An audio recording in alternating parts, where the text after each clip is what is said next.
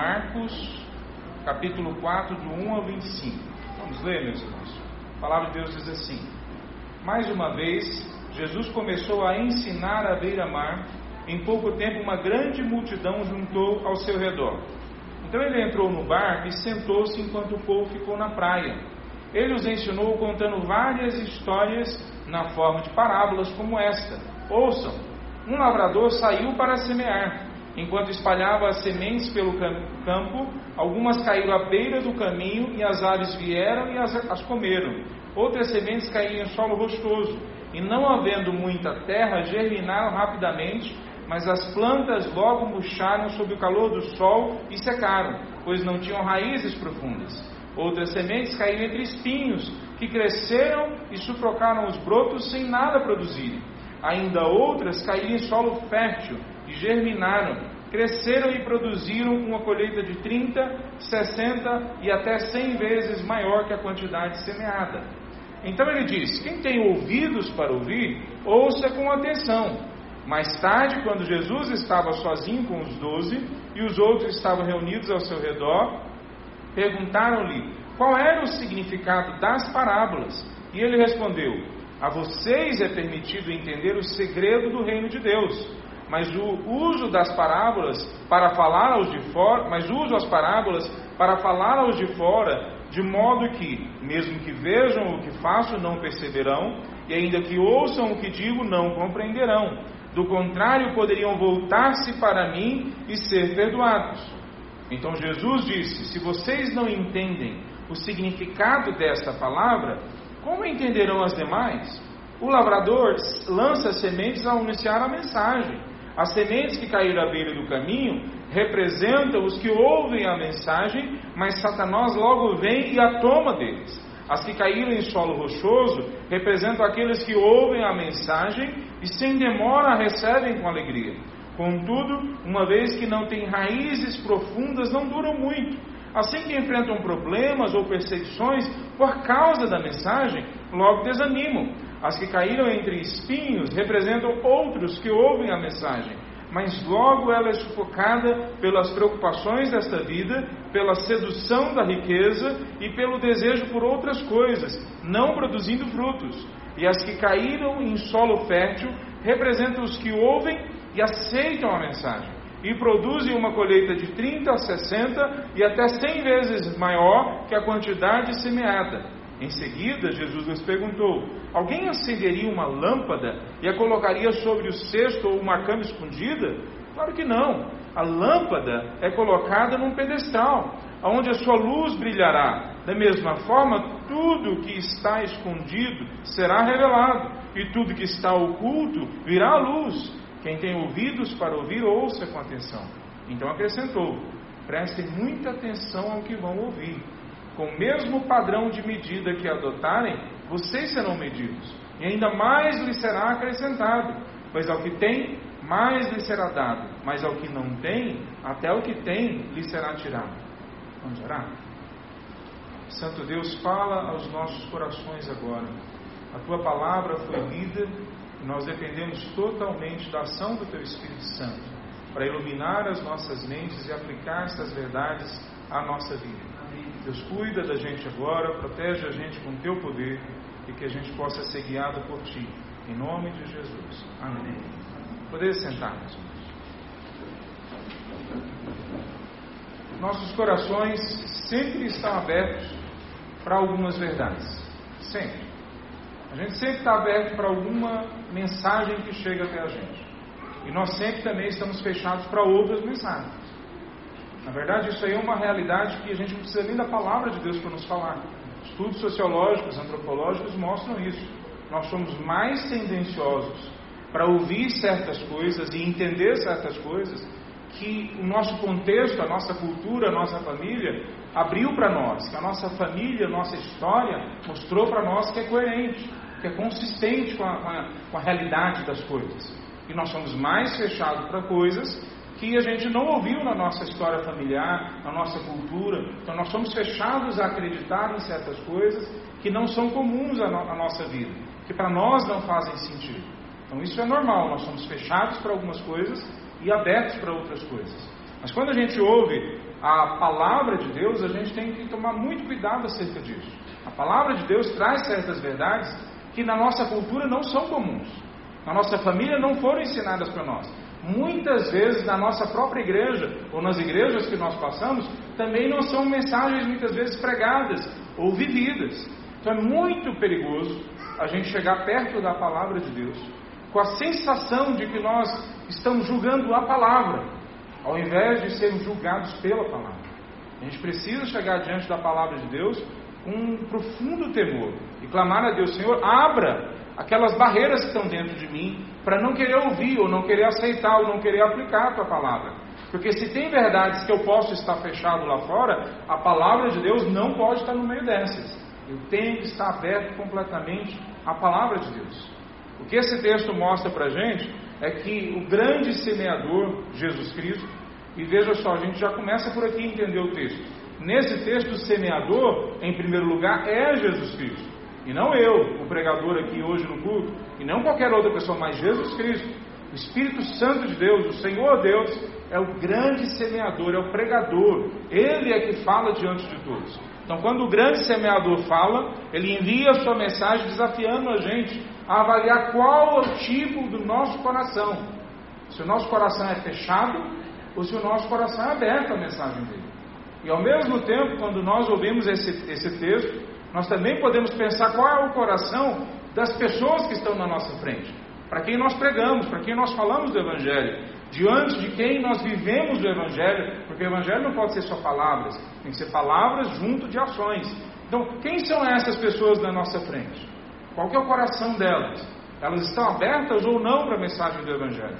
Então, a gente tem que avaliar o nosso coração e tentar observar, avaliar o coração das pessoas que estão à nossa frente para a gente poder pregar a palavra da forma mais fiel possível e que essa palavra, no poder do Espírito, possa tocar a vida das pessoas.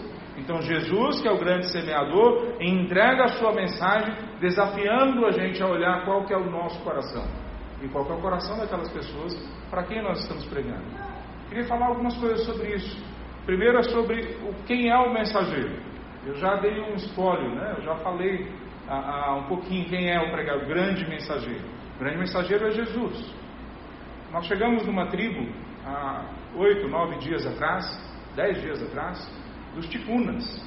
Essa tribo foi, ela é a tribo tipuna, ela é espalhada pelo Brasil e pelo Peru e Colômbia. Nós fomos para uma vila dessa tribo na Colômbia, chamada Macedônia.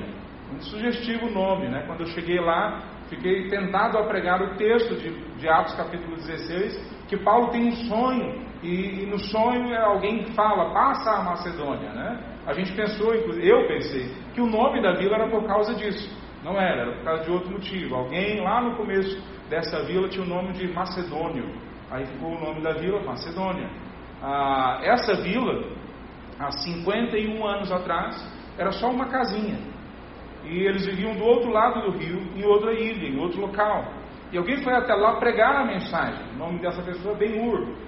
E esse Ben-Hur veio de um outro local, também indígena, foi até eles e pregou a mensagem do Evangelho, e como pregador ele conseguiu alcançar o coração de algumas pessoas. Essas pessoas mudaram para esse local, onde hoje se chama Macedônia, e iniciaram a, a, a, a criação, a fundação desse local, essa vila. Hoje eles têm mais de mil pessoas morando nesse local. Todos eles são evangélicos, ouviram o Evangelho há 51 anos atrás e hoje são evangélicos. Então, Ben-Hur é um mensageiro, está na história. Nós ouvimos ah, falar dele, mas quantos ouviram falar de Ben-Hur? Quase ninguém, muitos de nós pregamos por aí, muitos missionários vão pelo mundo pregando e são mensageiros semeadores da palavra de Deus. Mas nós precisamos lembrar que o grande mensageiro é o Espírito Santo e não a gente. Ele é quem convence as pessoas do pecado, da justiça e do juízo. Quando a gente chegou nesse local, a gente viu as pessoas várias vezes falando do Espírito Santo de Deus, e de Deus, e de Jesus Cristo. Mas em alguns momentos, aqueles que tinham o Evangelho há mais tempo, que o Evangelho já foi se, se fechando dentro de estruturas e tradições, algumas dessas pessoas a gente viu na vida delas que talvez eles já não estivessem mais abertos a ouvir do grande mensageiro, do grande semeador, a palavra de Deus. Alguns deles falavam de Deus, mas talvez já não viviam tanto. uma vila de mais de mil pessoas, a minoria deles frequentam a igreja. A maior, todos eles são considerados evangélicos, cristãos evangélicos, mas a minoria deles vão para a igreja. Não é a mesma coisa que acontece com a gente? Falamos tanto de Deus na nossa cultura aqui em Goiânia, e muitas vezes, ou a maioria de nós, muitas vezes, não ouve mais de Deus há muito tempo. Não se abre mais para o grande mensageiro há muito tempo. Então, se por um lado a gente tem a, a, alguns mensageiros que vão por aí, eu não sei se vocês se lembram, quando nós falamos de João Batista no capítulo 1 de Marcos, nós falamos que, guardadas devidas diferenças históricas e que o uso de Deus que o uso que Deus faz para João Batista na história, nós somos também a voz do que clama no deserto, ou vozes que clamam no deserto. Nós vamos lá fora e nós preparamos o caminho do Senhor. E nós só fazemos isso quando nós pregamos a mensagem dele. Não há a possibilidade da gente preparar o caminho do Senhor pregando uma outra mensagem, mensagem de afirmação do ego da pessoa, afirmação da autoestima da pessoa, ou afirmação de padrões culturais que ela recebeu fora do cristianismo. Não interessa quão boa sejam as mensagens que estejam lá fora, nós só somos a voz ou vozes que clamam no deserto, preparando o caminho do grande mensageiro, que é Cristo Jesus, quando nós pregamos a mesma mensagem que ele. Aqui nós chegamos ao segundo ponto. Se o lavrador, ou o grande mensageiro, é Jesus, então qual é essa mensagem que Jesus prega? Que o Espírito Santo de Deus prega? Que Deus fala a todos os homens. Que Deus fala a todos os homens, não só a alguns. Veja, no primeiro lugar, quando Jesus lê, fala esse texto para nós, a grande mensagem que tem aqui é a mensagem do reino de Deus. Ele fala em outros locais: o reino de Deus está próximo. Quando João Batista fala o reino de Deus está próximo, ele está dizendo: o reino de Deus está chegando. O Senhor Jesus, o Messias, ele vai chegar e vai trazer o reino de Deus. Mas quando o próprio Messias, o Senhor Jesus, fala a mensagem, agora ele não fala que o reino de Deus está chegando no sentido de que ela está vindo. Ela está chegando no sentido de que ela está aqui. Agora é só você dar um passo que você entra dentro desse reino que você entra dentro desse espaço onde é o Senhor que comanda os seus pensamentos, os seus desejos, a sua vida, as suas decisões. Então o reino de Deus está próximo porque agora eu posso só dar um passo e entrar dentro desse reino. Então a primeira mensagem, ou de uma forma mais imediata, quando Jesus fala da mensagem que está sendo semeada no coração das pessoas, em primeiro lugar ele está falando da mensagem do reino. As parábolas são acerca do segredo do reino de Deus. A vocês, discípulos, e o Senhor Jesus fala, ele abre o segredo do reino de Deus.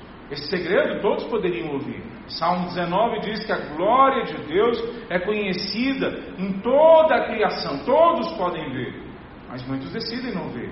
Romanos capítulo 1 diz a mesma coisa, que aquilo que se poderia ser conhecido acerca de Deus está manifesto na criação. As pessoas decidem não conhecer. Veja, então, em primeiro lugar, não só nessa parábola, mas em todas as outras parábolas, Jesus está mostrando as características do reino. Esse reino é para quem abrir o coração, é tem uma porta estreita nesse reino, não larga, não são todos que entram, são aqueles que colocam a sua cruz sobre a cruz de Cristo em si e vão e seguem. Essas parábolas que falam do filho pródigo, que na verdade não é o filho pródigo, é o pai pródigo. Quer dizer, não é o filho que parece desperdiçar porque desperdiça alguns bens. É o pai que se desperdiça todo, que se entrega todo em amor pelos dois filhos, o mais velho e o mais novo. Então, um conjunto de parábolas mostrando características do reino de Deus. Mas a segunda coisa que a gente vê nesse texto sobre a mensagem do reino é que ela é acerca de toda a palavra de Deus.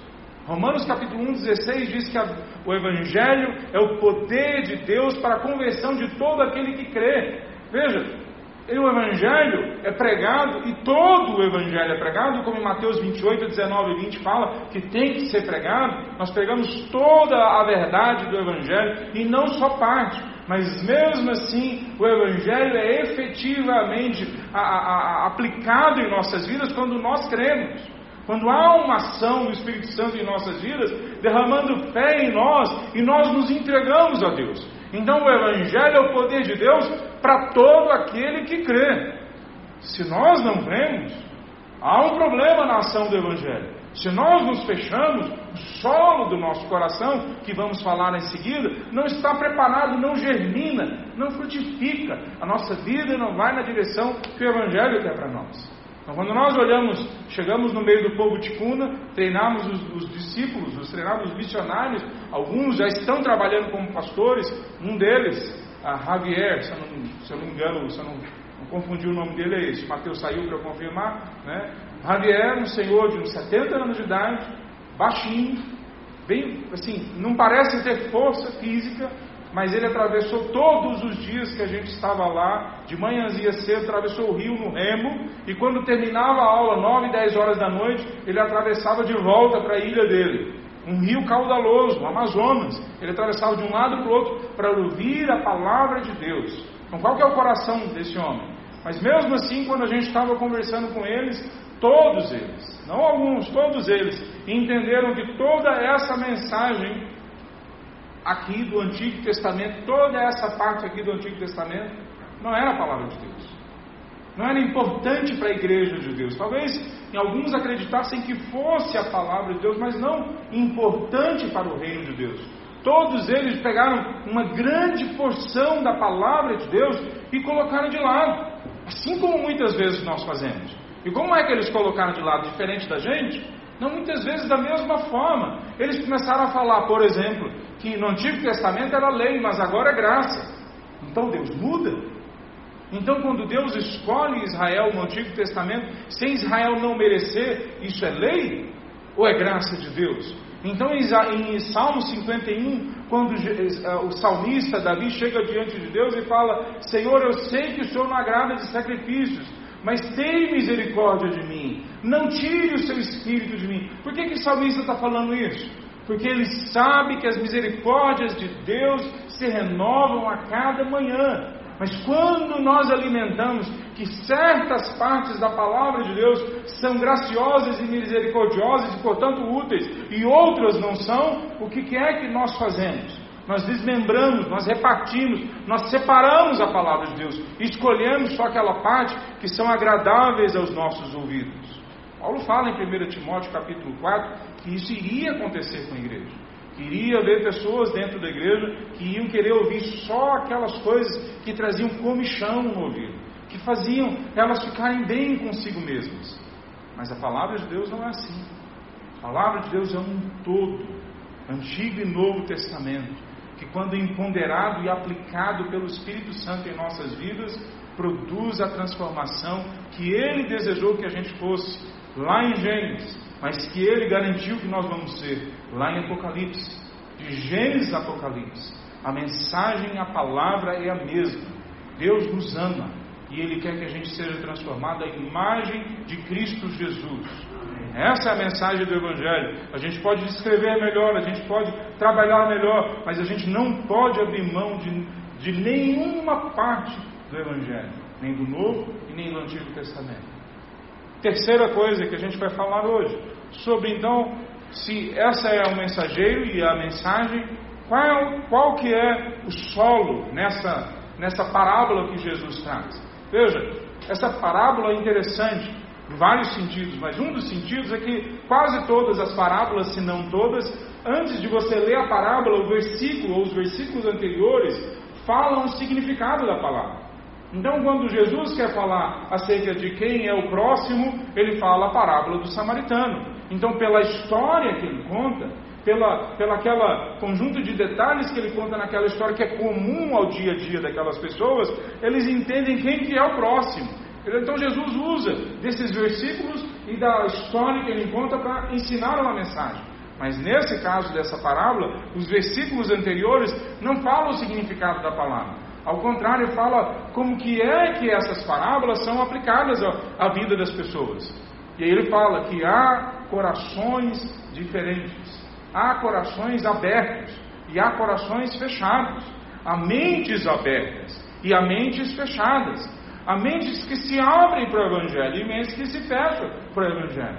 Tim Keller um escritor americano, pastor, ele diz que 95 ou mais por cento do, do, dos americanos acreditam em Deus. Na verdade, essa porcentagem pode ser aplicada ao mundo inteiro. Se nós pegarmos as outras religiões, mais de 90% das pessoas no mundo acreditam no sobrenatural. Mas tem uma pequena porcentagem de pessoas no mundo que não acreditam e elas reduzem o mundo e a história e a vida para um pedacinho muito pequeno. Quem é que tem a mente fechada?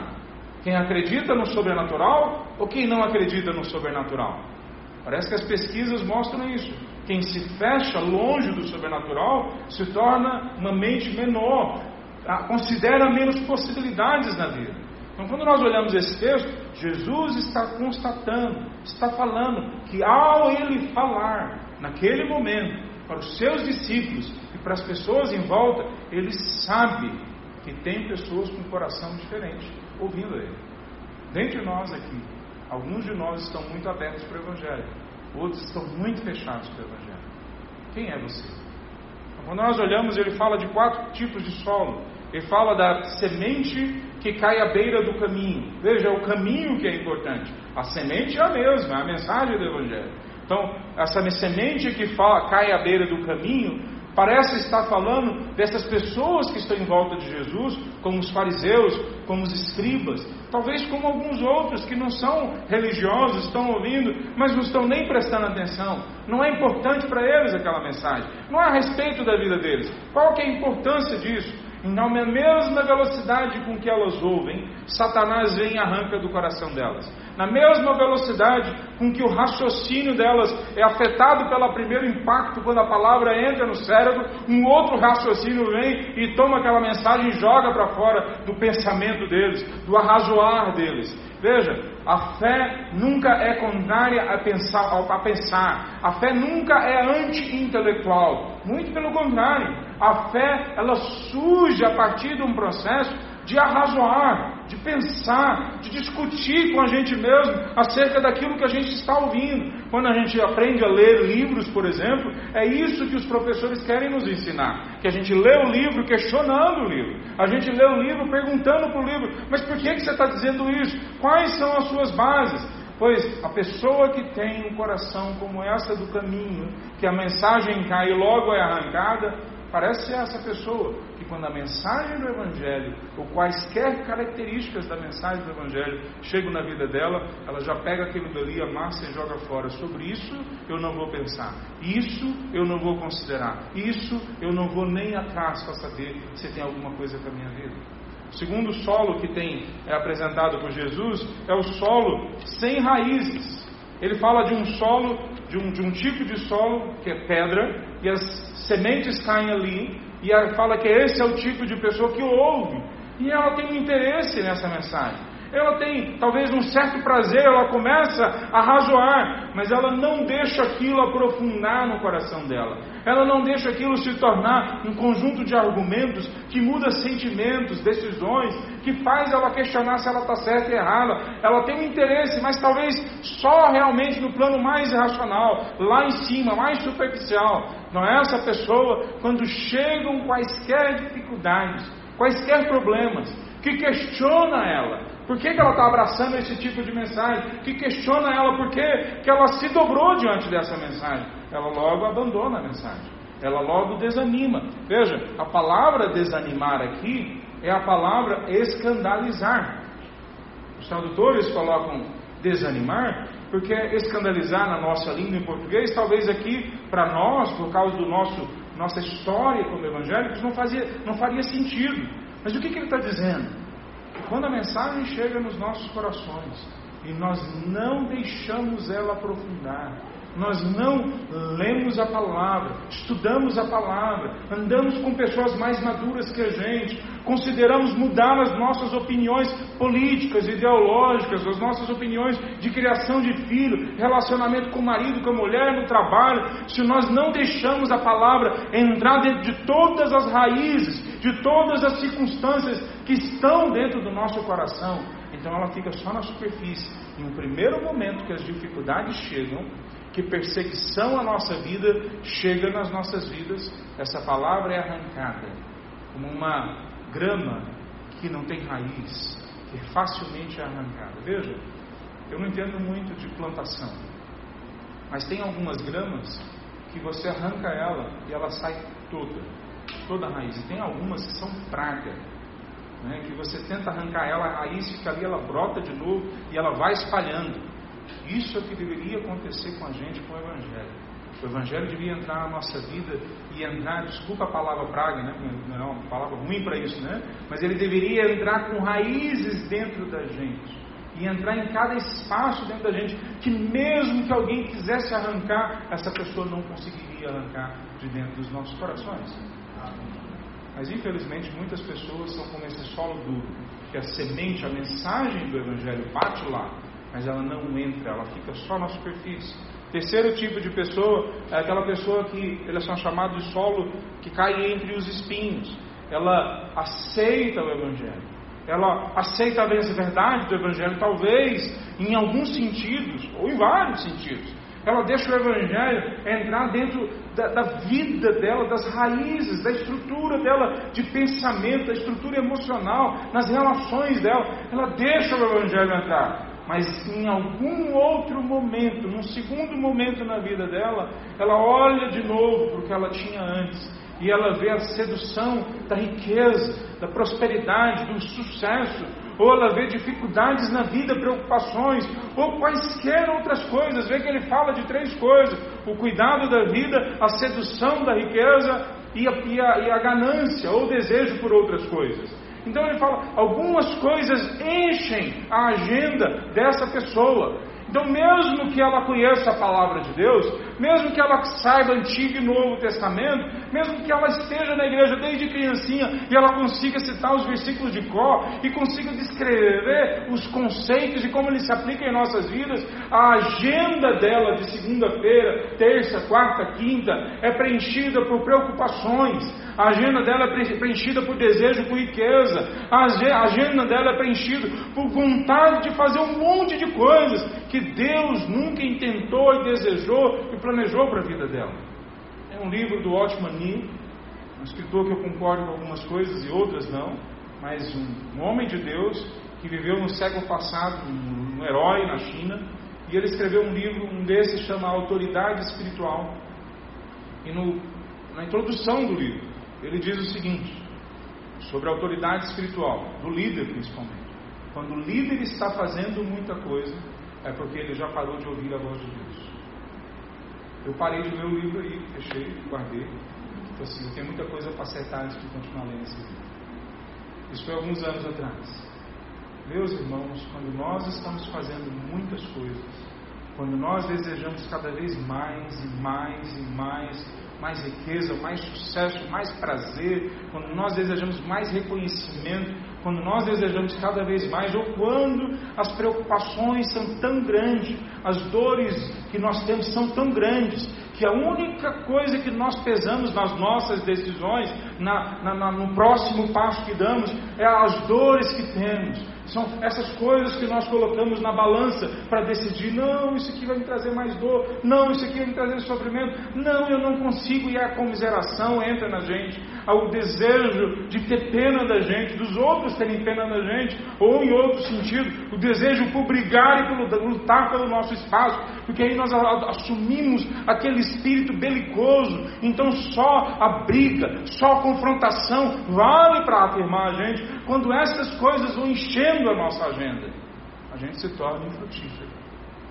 A gente se torna pessoas que o Evangelho não entra, ou se ele entra, ele não produz fruto. Ele pode até tentar, mas ele não produz fruto, ele me torna infrutífero.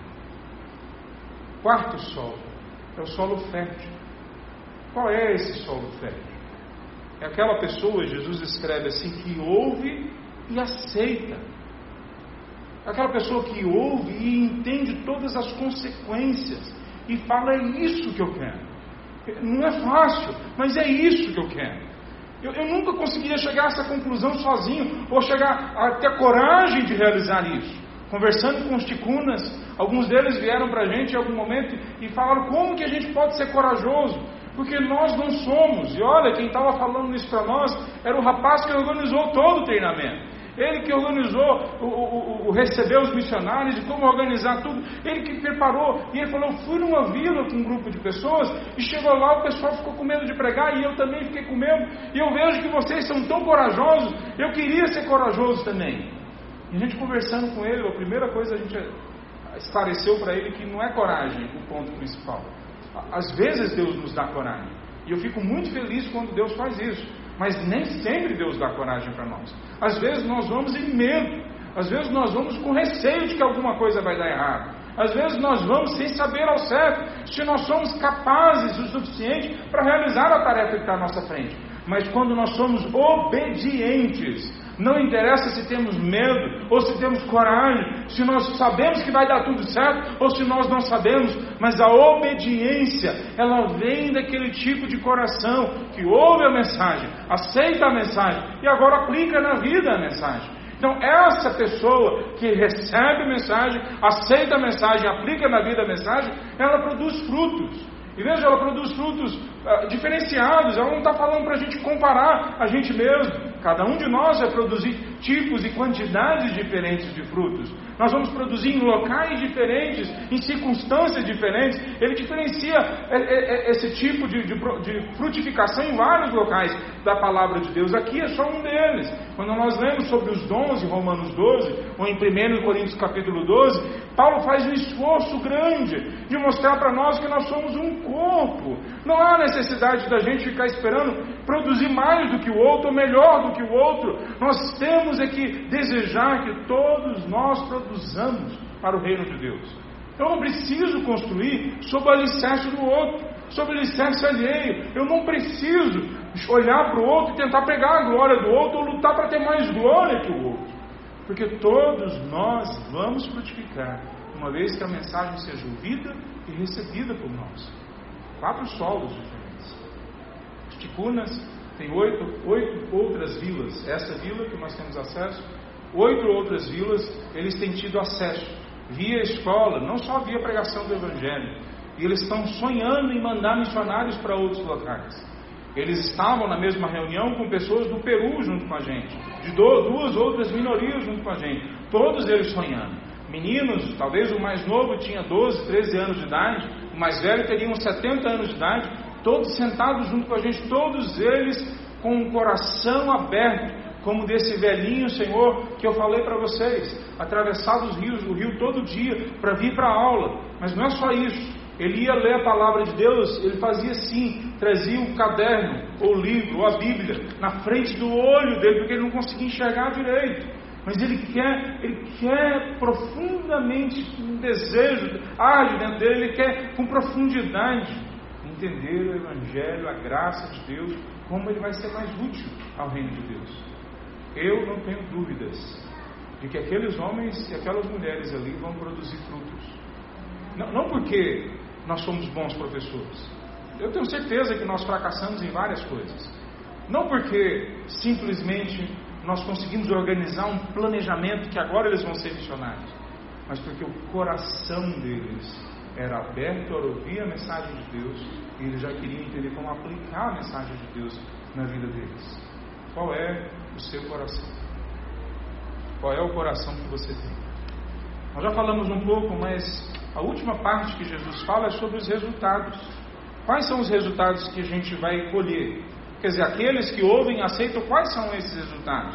Bom, em primeiro lugar, os resultados são de sermos identificados como aqueles que frutificam sermos identificados como aqueles que o coração está aberto e a gente percebe a abertura. Bom, primeiro eu mesmo olhar para o espelho e me ver no espelho e falar: graças a Deus, porque Ele me deu fé e abriu meu coração, porque eu acredito na palavra de Deus.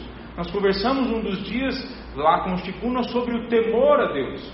E a mesmo, mesmo engano que eles caíram, muitas vezes a igreja cai aqui. Qual que é o engano? De achar que nós não temos que ter medo de Deus. Nós temos sim que ter medo de Deus. Ele é fogo consumidor. O Senhor Deus é santo, absolutamente santo, e ele não tolera o pecado. Veja, a palavra de Deus diz que o amor joga fora todo medo, mas é o amor que surge de uma relação com Deus. E não o amor que surge ouvindo a música de John Lennon, né, que todos nós temos que amar e o amor vai mudar no mundo. Não é qualquer amor, é o amor de obedecer a palavra de Deus, como está em 1 João capítulo 5, versículo 2. É o amor que se demonstra por pessoas que entenderam que a palavra de Deus é o caráter de Deus. E que quando a gente ama Deus, a gente ama a palavra dele como o nosso maior tesouro, como um bem precioso que nós temos.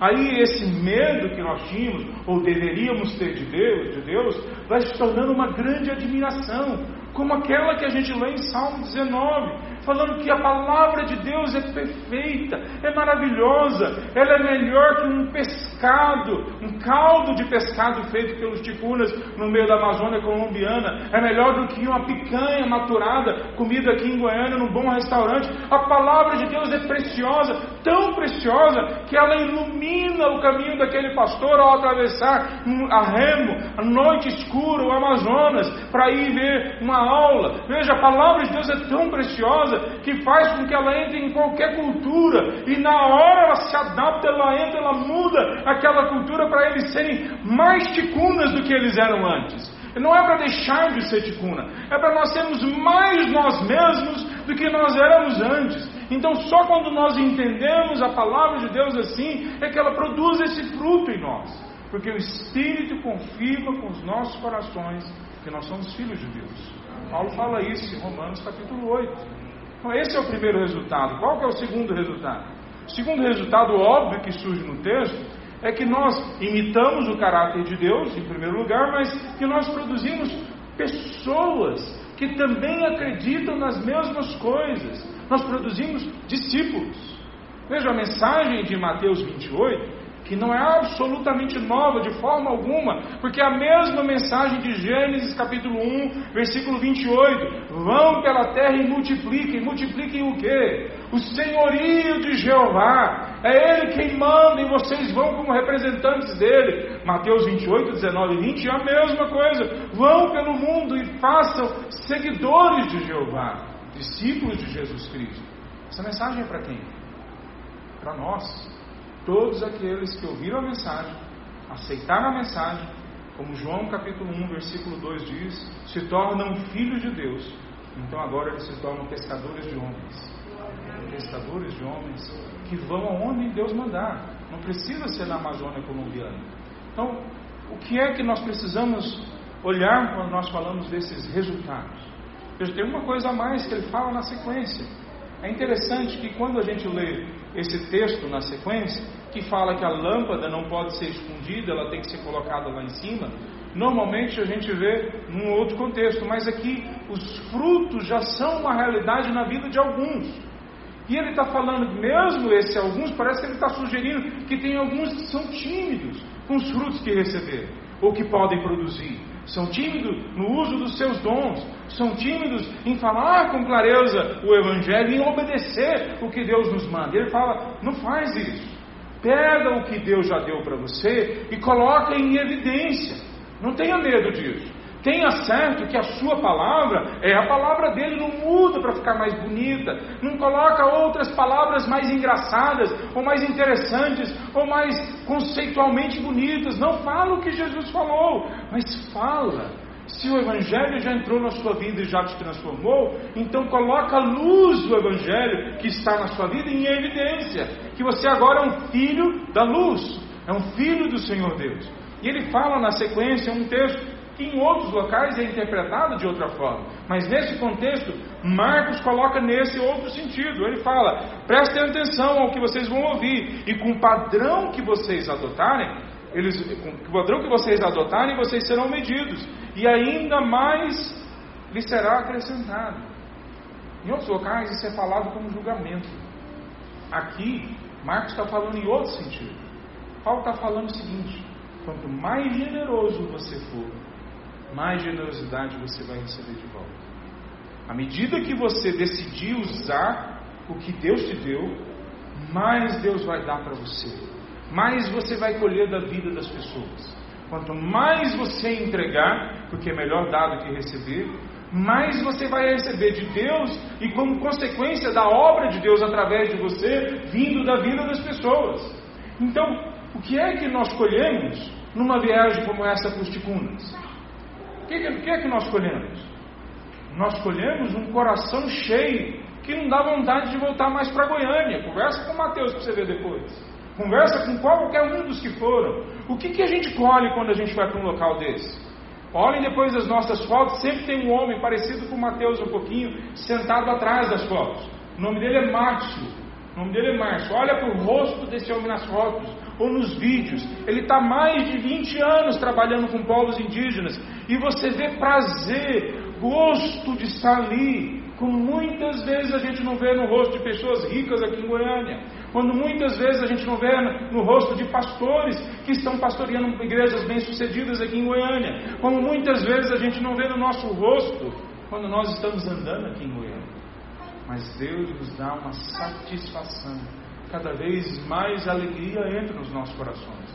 Isso é para falar só de uma coisa, mas tantas outras coisas. O poder de Deus discernimento e sabedoria. Nós conversamos com eles. Eles perguntaram para a gente tantas perguntas, perguntas difíceis de responder, e nós tentando não entrar em questões que podiam criar outros problemas com a igreja local, porque tem uma igreja local, respondemos citando textos bíblicos e a gratidão que vem do coração deles e decisões que vieram a partir dessa, dessa, dessa, ah, desse entendimento novo da palavra de Deus em alguns aspectos, e tudo isso como resultados absolutamente concretos à nossa frente. Quantas vezes nós batalhamos meses, anos para ver um resultado, qualquer que seja, na nossa vida, e nós não vemos resultados acontecendo. Mas nós vamos no meio de uma vila, no meio da Amazônia, trabalhar com um povo que nós nunca ouvimos falar e Deus faz pulsar resultados, pular resultados na nossa frente.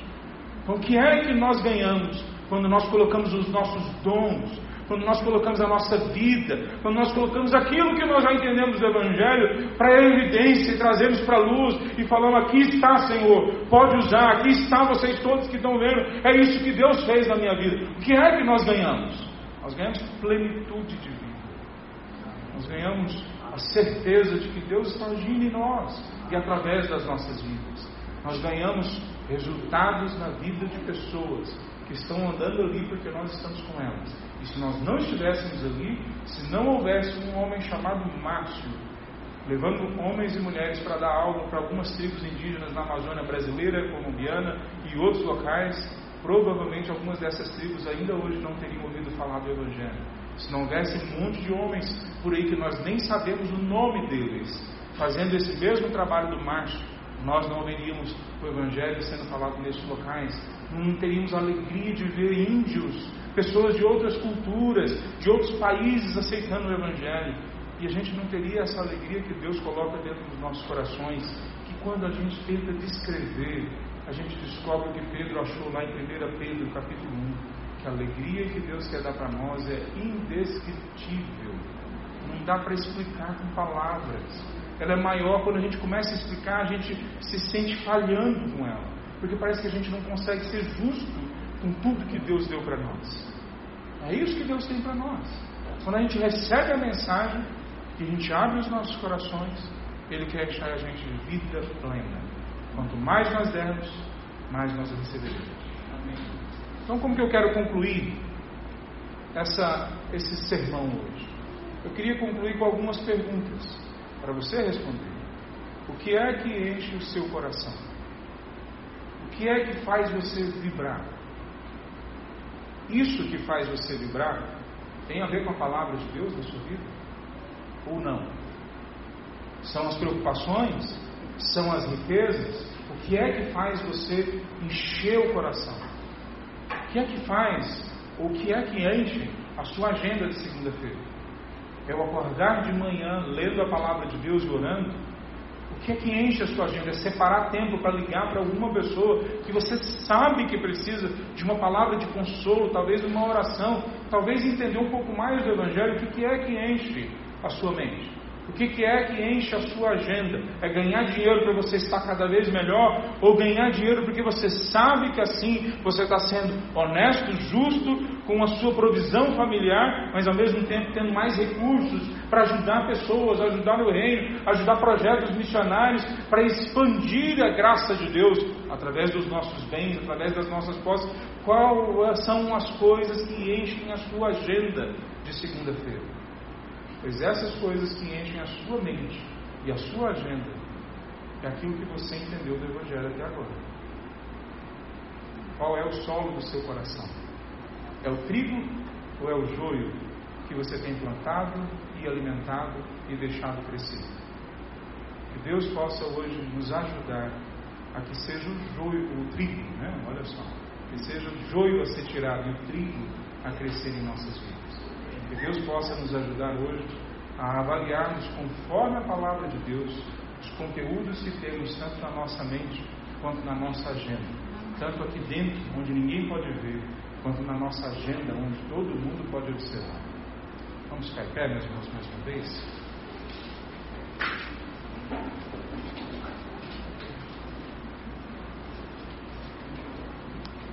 Santo Deus, nós nos colocamos diante de Ti agora, Pai. Em primeiro lugar, nós falamos algumas vezes dos Teus servos ali na, na vila de Macedônia, na Colômbia, os Teus servos ticunas. Pai, abençoa a vida daqueles homens e mulheres. O treinamento encerrou ontem ali, ó oh Pai. Mas o Senhor tem um treinamento muito maior, muito mais completo, que continua na vida deles e na nossa vida. Nós clamamos que o Senhor venha derramar a Tua graça, a Tua misericórdia primeiro na vida do pastor Máximo, nas lideranças ali, mas também na vida de todos aqueles jovenzinhos e adultos e idosos que fizeram parte daquele treinamento. O Senhor vem agir também nas nossas vidas hoje.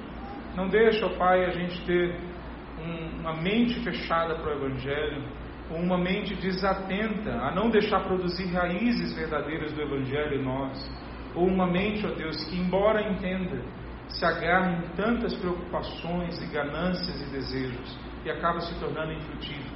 Mas ajuda a gente, ó Pai, a sermos pessoas com coração fértil, onde a mensagem do Evangelho, em toda a sua profundidade e largueza, possa entrar e produzir a transformação que o Senhor deseja para nós. Deus toca na vida de cada família aqui, toca na vida daquelas pessoas que não estão aqui, vão ouvir essa mensagem depois. Toca, Pai, na vida dos nossos familiares, que a gente possa estar sendo guiado e transformados pelo Teu Espírito Santo através da Tua palavra. Em nome de Jesus que nós oramos. Amém. Senhor. Poder sentar.